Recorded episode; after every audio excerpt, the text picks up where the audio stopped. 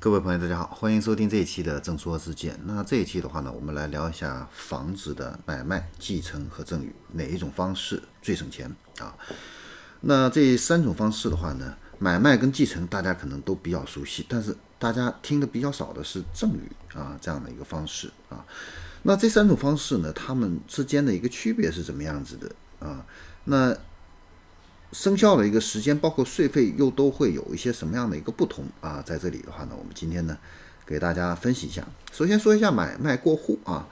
买卖过户的话呢，无毋庸置疑，它的这个交易费用啊是最高的啊，但是它风险呢也是比较低的。那你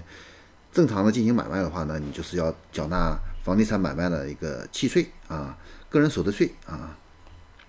那房地产继承的话呢，它的税费是最省的，但是呢。如果你再次出售啊，对不起，费用就会比较高了啊。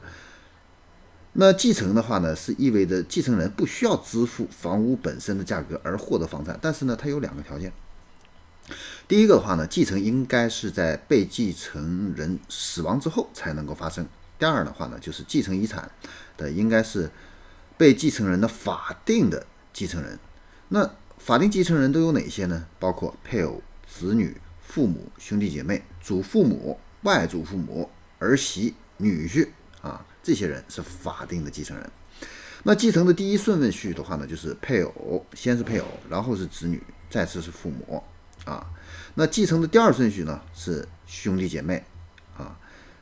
这个祖父母、外祖父母啊。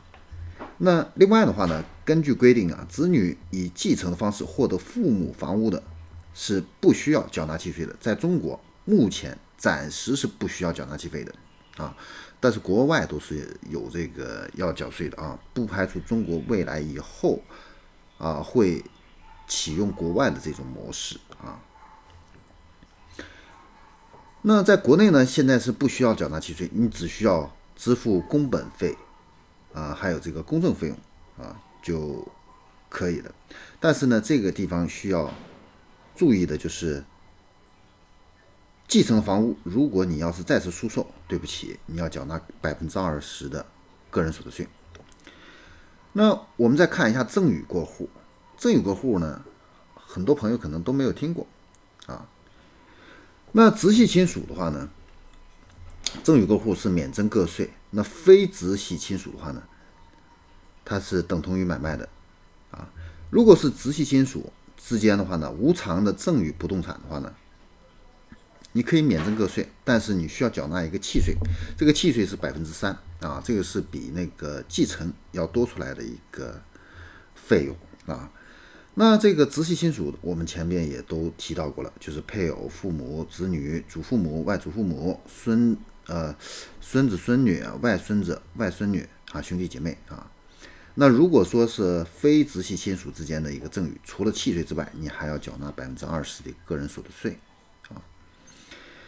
呃，在这个地方的话呢，需要注意的有三个点，就是有一部分限购的城市，你比如说北京啊，那如果是直系亲属之间呢进行房屋的赠与，还需要具备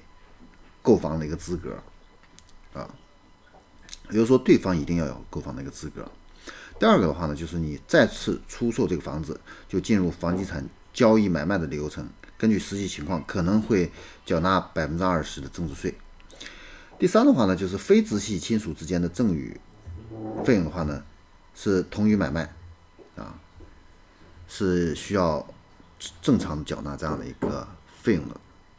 所以我们会发现啊，就是如果单纯是考虑价钱的话呢。那房子转让的这个三个方式啊，费用最低的是继承，其次的话呢是买卖，最次的话呢是赠与啊。那以上的话呢这些信息啊，哪一种情况更划算、更适合自己啊，还需要根据自己的一个实际的一个情况而定啊。